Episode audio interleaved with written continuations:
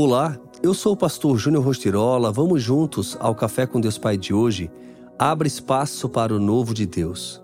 Portanto, se alguém está em Cristo, é nova criatura. As coisas antigas já passaram, eis que surgiram coisas novas. 2 Coríntios 5,17.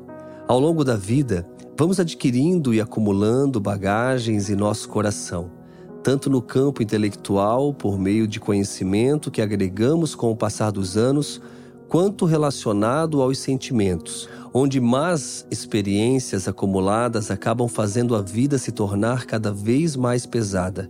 Certa vez, parei em frente ao meu guarda-roupas e, vendo a falta de espaço que havia para organizá-lo, cheguei à conclusão de que não caberia mais nenhuma peça nova. Ele estava abarrotado de roupas e naquele momento decidi dar um basta. Então, esvaziei-o e comecei a selecionar as roupas que eu ainda iria usar, as que me serviam e aquelas que já não cabiam em mim. Nesse processo, para minha surpresa, percebi que muitas roupas não me serviam mais e também encontrei outras das quais nem sequer lembrava e que me serviam perfeitamente, mas que estavam escondidas debaixo de tantas outras. Foram retiradas tantas peças para doação que foi possível encher uma mala grande de viagem.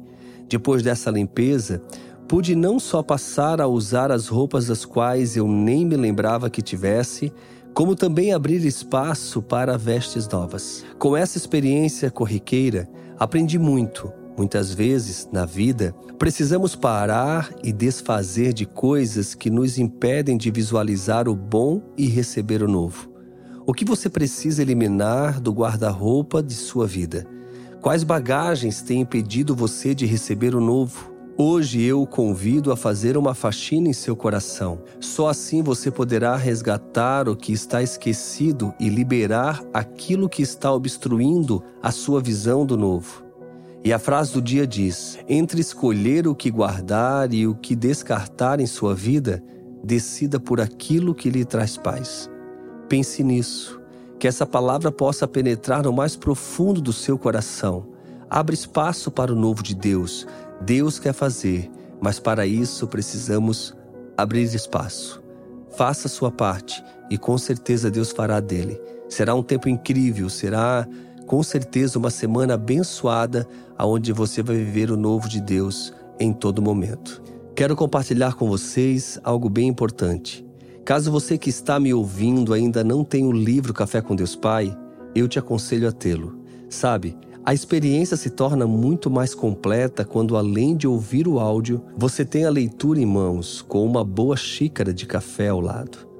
Um momento realmente só seu com Deus. Então, Acesse agora mesmo cafécomdeuspai.com e não fique de fora. Já somos mais de um milhão de pessoas no Brasil lendo e vivendo dia após dia um momento único com sua família. Quero aqui desejar a você realmente um tempo incrível na presença do Pai. Que nós possamos seguir juntos e a cada dia orarmos uns pelos outros.